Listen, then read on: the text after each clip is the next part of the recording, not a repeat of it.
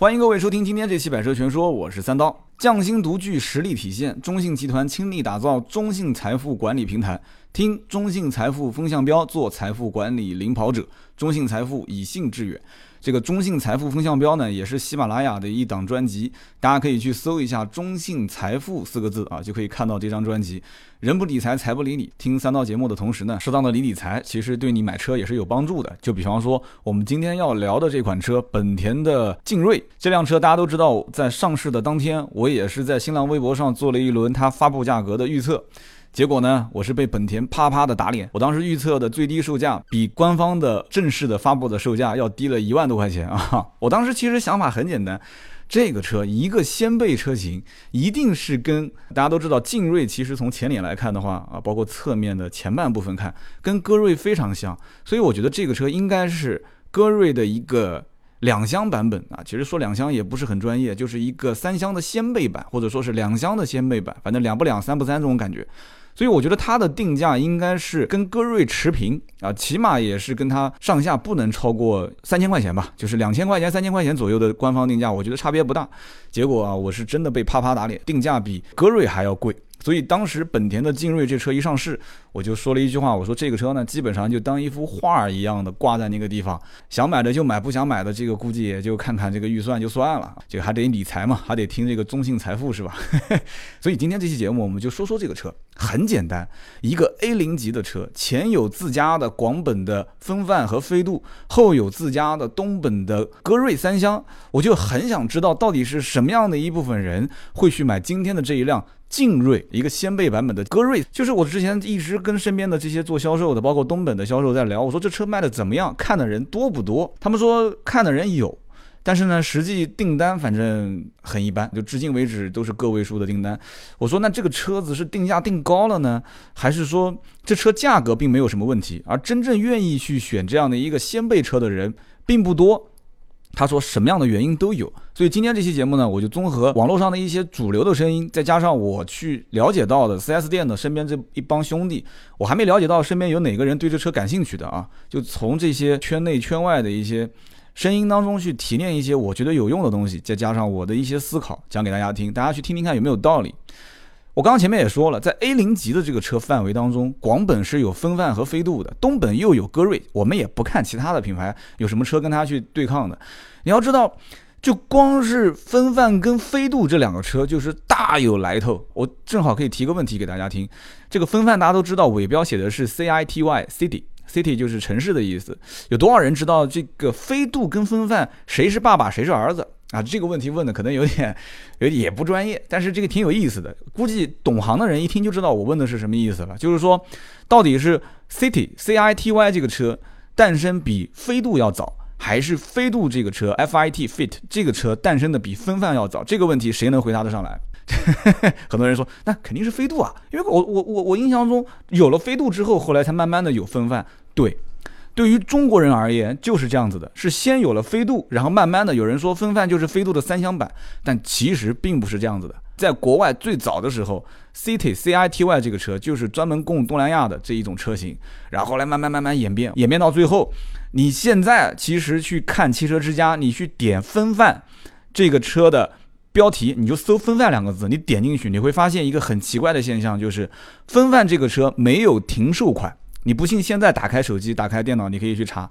你搜本田风范这个车，你去点有没有停售的版本？没有。哎，就很奇怪了。这个风范这个车明明就，我记得很早啊，那零九年当时就看到有风范了，怎么会没有停售版本呢？什么原因？你仔细再去搜搜风范经典版，或者搜风范经典，你就可以看到了啊。风范之前还有一个风范经典，你再去看，不对啊，风范经典也不对啊，风范经典怎么感觉？在它之前还是有啊，再往前去看的话，有一款车叫思迪，就是当年风范经典之前的名字。有人讲说不对啊，我之前看那个挂着飞度标的那个车也挺像风范的。对，那个才是最早最早上市的风范的爷爷的爷爷啊，那叫做英文叫 Fit Salon 是吧？S A L O N 的飞度的三厢。所以最早的风范的爷爷。是挂在飞度的那个页面里面，先到广汽本田里面找飞度，然后你能找到风范的爷爷，就是第一代。然后你再到东本里面去找思迪，你就能找到风范的爷爷啊，前面是祖宗，爷爷就是第二代。然后你再搜风范经典，就找到了第三代。然后现在卖的全新风范就是第四代。你说劲锐、歌锐。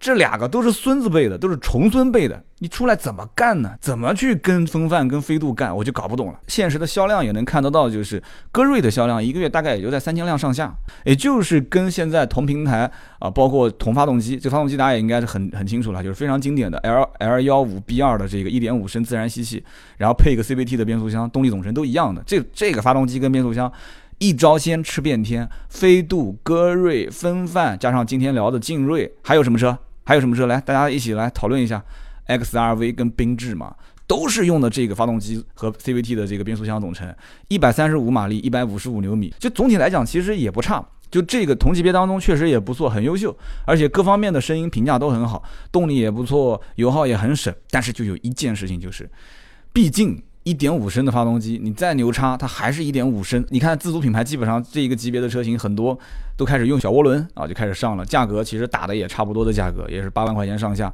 所以我觉得真的合资品牌，难道日系的这种 A 零级车就一点点这种危机感都没有吗？我就觉得就很想不通这一件事情，然后我们再说说这个车叫歌瑞，这个我就一直想不明白，这个他们英文定义是怎么个定法？它这个歌瑞是我英文不好，G I E N I A，就我猛的一看叫叫给力啊，这车很给力啊！你看把这个 E 和 I 给打散了以后，你把它在英文去去读一下，你读是不是像给力啊？这车干脆叫给力算了啊，就很给力啊，给力啊！但是这个车叫歌瑞，我第一眼看到这个图片在是是是哪个车展上面？我当时看到这个车，我当时瞅上第一眼，我觉得说，哎，这车有点似曾相识，哎，是不是？是不是有点似曾相识？这车就长得有点像，有点像普锐斯啊，感觉有点。然后呢，我再想一想，本田家族里面好像也有这么一个车，长得跟普锐斯很像，因为。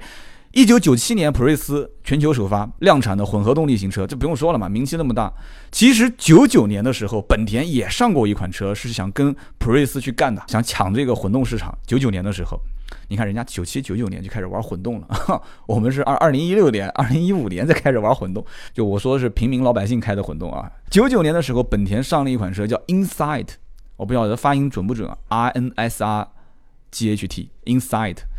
你去看，你去搜本田 Inside 这个车的照片，你会发现，其实这个照片上的车跟现在我们看到的东本的这一辆劲锐很像啊，只不过前脸可能现在用的是家族的前脸，尾灯可能也是用了现在这种括号式的尾灯，有一些变化，但整体的造型 A 柱、B 柱、C 柱，就这个结构各方面都很像。但这个车呢，哎，也很巧，这个车一直产到二零一四年停产了。哎，你你你你听你看，二零一四年停产，结果二零一六年国内上了一款本田的劲锐，所以这就让人有有一些想法了啊。首先，这个车子在国外也是按照这个混动的版本来卖的。当年这个车其实它是想跟这个，我不管说是不是去打普锐斯，但起码是普锐斯有了这个车，两年之后上市。那么这个 Insight 呢？我们就不去研究它了，因为我们买不到这个车嘛。那国内的飞度本身也有混动版，进口飞度一点三混动，那个贵的要死嘛，十七万多，我们也不说。所以我们就在想，这个车本身它其实造型各方面，有人讲说啊，就是把歌瑞是不是屁股给裁了，然后做个掀背，直接就给他中国人就量身打造的，就走走走一款这个车。我觉得不是，这车之前肯定有一定的这个影子在国外能投射到国内，包括我刚刚讲的风范也是一样的，应该是零三年的当时飞度的三厢，国内不是叫 Fit Salon 吗？在日本当时其实就是返销日本，但不是中国产返销日本啊，就是在日本也同时上了一款这个车，就是我刚刚说的，其实说白了就是现在风范的老祖宗，第一代在日本叫 Fit Aria，呃，国内叫 Fit Salon。其实说的很简单，就大家能理解这个级别的车型，混来混去都是逃不开飞度、风范这两个车型的影子。那么再讲退一万步，这个车到底值不值得买？网上各种各样的，就是啊，看内饰啊，看空间啊，看操控啊，那大家就去看呗，反正就是你这么多有名的车评人的视频，你个挨个去看一遍，你不就知道了吗？统一的评价就是隔音控制的一般，而且低配和高配的用材用料都不太一样。啊，所以整体来开起来，嗯，反正就是感觉油门有点拖拖拽感，整个的悬挂各方面，呃，中规中矩，也不算是很费力，但是呢，开起来也还行。这些东西呢，你们自己去听听就可以了。一个 A 零级的车，你能有什么样很优异的表现？这个很难说。同级别只要不是特别差，有本田的这个标挂在上面，啊，有人为信仰充值，那是百分之百是没问题的。但是我始终想分析一件事情，就是首先，他凭什么有底气去卖的比歌瑞贵？这是一个我很觉得百思不得其解的。所以我通过这么多年这个大学经济学、商学的一些熏陶啊，我始终觉得说应该从一个人性的角度去分析这个问题，从经济学角度去分析这个问题。后来我终于想通了。有一天，我跟这个雪佛兰的销售经理啊，现在是总经理了啊，我跟他在聊天的时候，他就跟我说了这么一句话，他说啊，刀兄啊。买掀背的这些人，一般对价格都不敏感。哎，我听着就有道理啊，对啊，有道理啊，对啊，太有道理了。我觉得怎么越琢磨越有道理啊。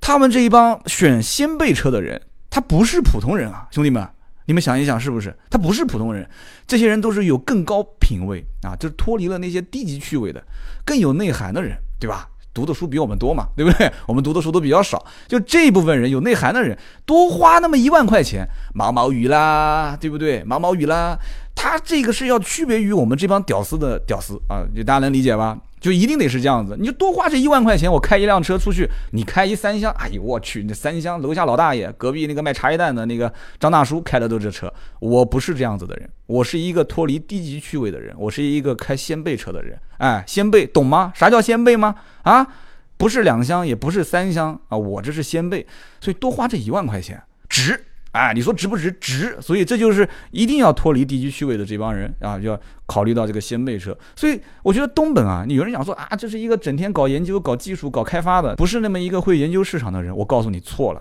越是班上那个天天拖着个鼻子，天天就什么都不会说的，就越是这种人啊，我跟你讲，坏点子越多。哎，我跟你讲，他就是不让你吃亏，那是不让你吃小亏，该让你吃就吃大亏。所以这个呢，就是我的观点啊。那么今年呢，东风本田的一厂跟二厂总产能差不多五十多万吧，就是今年一整年，我可以这么讲，绝大多数的 4S 店啊，厂家就更不用说了，提前两个月完成任务。各家 4S 店就是东风本田啊，任务也基本上都完成了。你指望着说跟厂家再多要点车去卖，那你是做梦。厂家现在都巴不得说赶紧就放假算了，就要不是说现在就剥削一下的剩余劳动力，那就必须得这两个月得上班啊。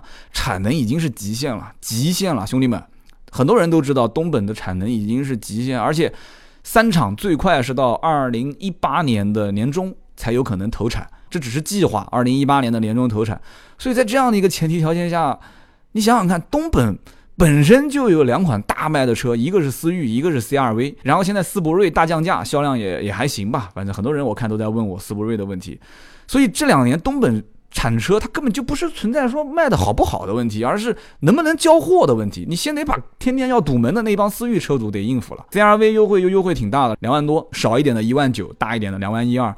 所以这样的一一个情况下，首先得供应这些车。那么劲锐这种 A 零级的小型车，它赚钱吗？我就想问一个问题了：如果说它赚钱，那飞度这个车卖的比它更加要杠杠的好了，你说是不是？那为什么广汽本田的飞度就一直就就就感觉好像有点不太情愿卖的感觉？我问过他们当时广汽的一个总经理，他说飞度厂家生产一辆亏一辆。啊，这我就可以理解了。那这样的话，你是有点就是藏着掖着的。如果这车真赚钱，一辆飞度如果成本三万块，卖个八万块，赚个五万块，去掉成本再赚个三万块，那我觉得这车天天，对吧？连日连夜的卖嘛，对不对？但这车如果说卖一辆亏一辆，那谁愿意生产呢？就赚个口碑，那不你不能天天赚口碑，你得赚钱嘛，是不是？像三刀节目今天不是不就来了嘛，对吧？谁上来上来就是一个口播，开个玩笑啊，订车。啊，提车对于老百姓这种就是最实际的问题点。其实从厂家来讲的话，最实际的就是赚钱，很简单。这车我觉得劲锐 A 零级的不赚钱，卖它做甚啊？所以我觉得这样子一个定价，包括这个前盘后鼓，很多人问厂家说你这车为什么还用鼓刹？厂家也讲说啊，我们是基于成本考虑。然后就说它的配置吧，这个车的最低配的经典手动版，最低配最低配就是我一开始估价都估低了，我估到七万多块钱，结果定价定八万多。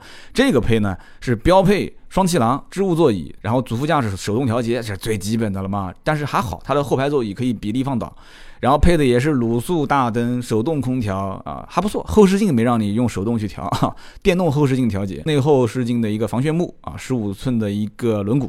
到了上面一个版本就是自动版最低配，哎，给你加了个什么？就是那个绿颜色的按键，在你的方向盘的左下角。开过本田的人都知道，Econ 就是那个智能化的绿色节能辅助系统啊，就给你节节油啊。但是节油的前提是给你要把很多的动力要做损失啊，这一点大家都能理解。然后再看它的舒适版啊，这个版本应该讲是会卖的比较好的，因为在这一个级别当中啊，就是在本田劲锐啊这个级别当中，它跟歌锐是一样的，就是配置都是一样的，就五个版本。最低配的手动挡跟最低配的自动挡都是没有车身稳定系统的。本田的车身稳定系统叫做 VSA，它是没有车身稳定系统的。就是到了舒适版的这一个级别，它才会有 VSA 车身稳定系统，然后 TCS 的牵引力控制系统，然后一个 BA 啊刹车的辅助系统，然后加上侧气帘、前排的侧气囊，就多了这么一些啊。然后再加上一些什么 HSA 的坡道辅助、ESS 紧急制动系统，然后再加上电动天窗、真皮座椅、后排出风口。所以在这一个级别里面，我个人也可以分析得出，如果真的有人想买劲锐的话，我估计应该百分之八九十是买这个版本。但除非是看到这个版本之后，发现说，哎，我有那么多的钱，我去买这个版本，那我我我为什么不去看看什么福克斯呢？是不是会有人是这么想？对不对？我都到这个级别了，我还在 A 零级当中去选，我不头脑有问题吗？是不是？这个级别已经到了十万多块钱了。有人讲福克斯更贵，是不是？那也有低配嘛，对吧？你不用你不用老是瞅着那个一点五 T 啊。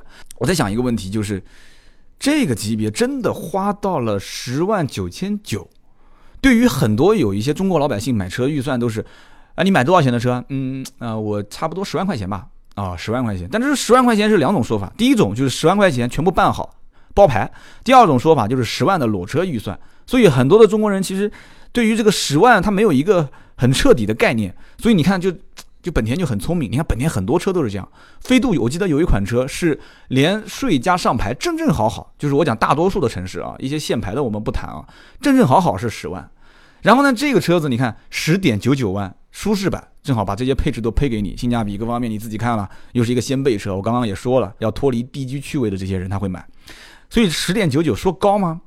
有人想想想，你看怎么比？其实我真的特别喜欢，我觉得也不高。为了我的理想充值啊，为了本田的信仰充值。那么再往上走，我觉得意义就不大了。风尚版，风尚版加无钥匙进入、无钥匙启动、多功能的真皮方向盘、倒车雷达、倒车影像，这东西以后到汽车城里面都能装的嘛？要什么原厂的呢？要啥原厂呢？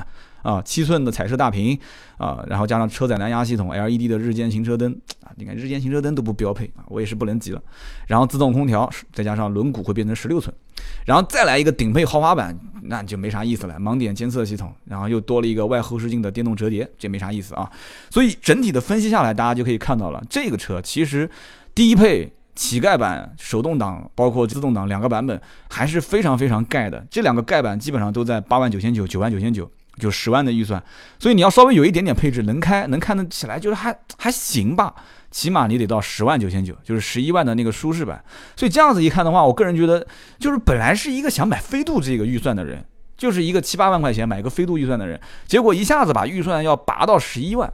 所以这就是我今天这期节目所列的这个标题，叫做“追时尚就要付出一点代价”。本田歌瑞，其他的我也不多说了。反正这个车最低配我不太推荐。那你实在是口袋里面的钱太少，但是想装的逼太多，那怎么办呢？你就你就买个低配，慢慢改，的怎么办呢？而且顺便提个醒，其实飞度这种车型，除了最顶配带车身稳定系统，全系都不带。然后歌瑞风范，我刚刚讲歌瑞已经说过了，风范是两款手动挡不带，然后自动挡最低配不带。其他的还不错，给你配了一个车身稳定系统。那有人说你怎么老是这么在意我车身稳定系统呢？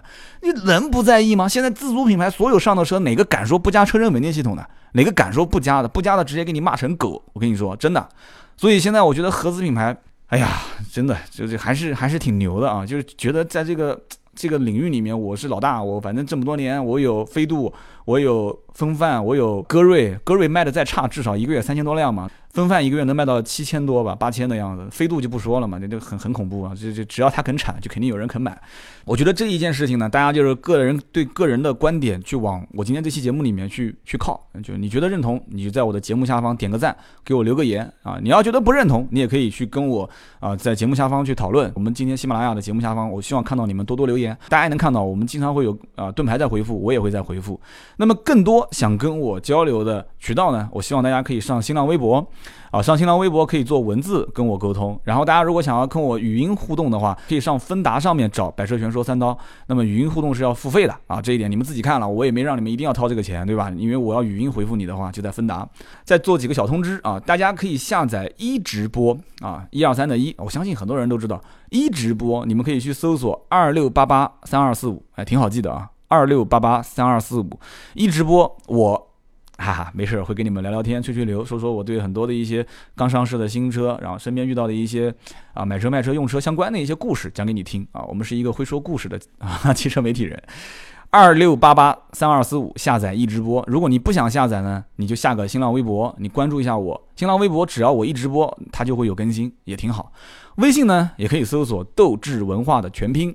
D O U Z H I W E N H U A，都是文化啊！每一天会推一篇跟汽车相关的故事给你看，我觉得作为睡前的一个小文章读一读挺好的。然后也顺道提醒大家一下，这个微信的订阅号啊，你可以把它设置成永久置顶啊，就是在你订阅号的那个小的，就是那个点开里面不是有好多订阅号吗？如果你真的喜欢我们，想支持一下的话，你可以在右上角点省略号，然后进去之后找到永久置顶。选项点一下，Auto Talk 百日全说永远在上面了啊。然后呢，直播方面我有几个行程跟大家说一下。十一月十二号我会去海南啊，去试驾帝豪的 GL。那么大家感兴趣的十一月十二号那天，你可以看看，我应该是会有直播，白天的时候。那么这个这个十一月十号。啊，十一月十号就还没没几天了吧？下个星期在南京大学有一个交流会啊，不是去讲课啊，不是去讲课，我这肯定不可能去讲课啊，就跟一些同行去交流。那么一直播的官方也会做一个直播，然后同时我的账号也会做一轮直播，大家你看哪个都可以，看他官方的也行，看我的也行。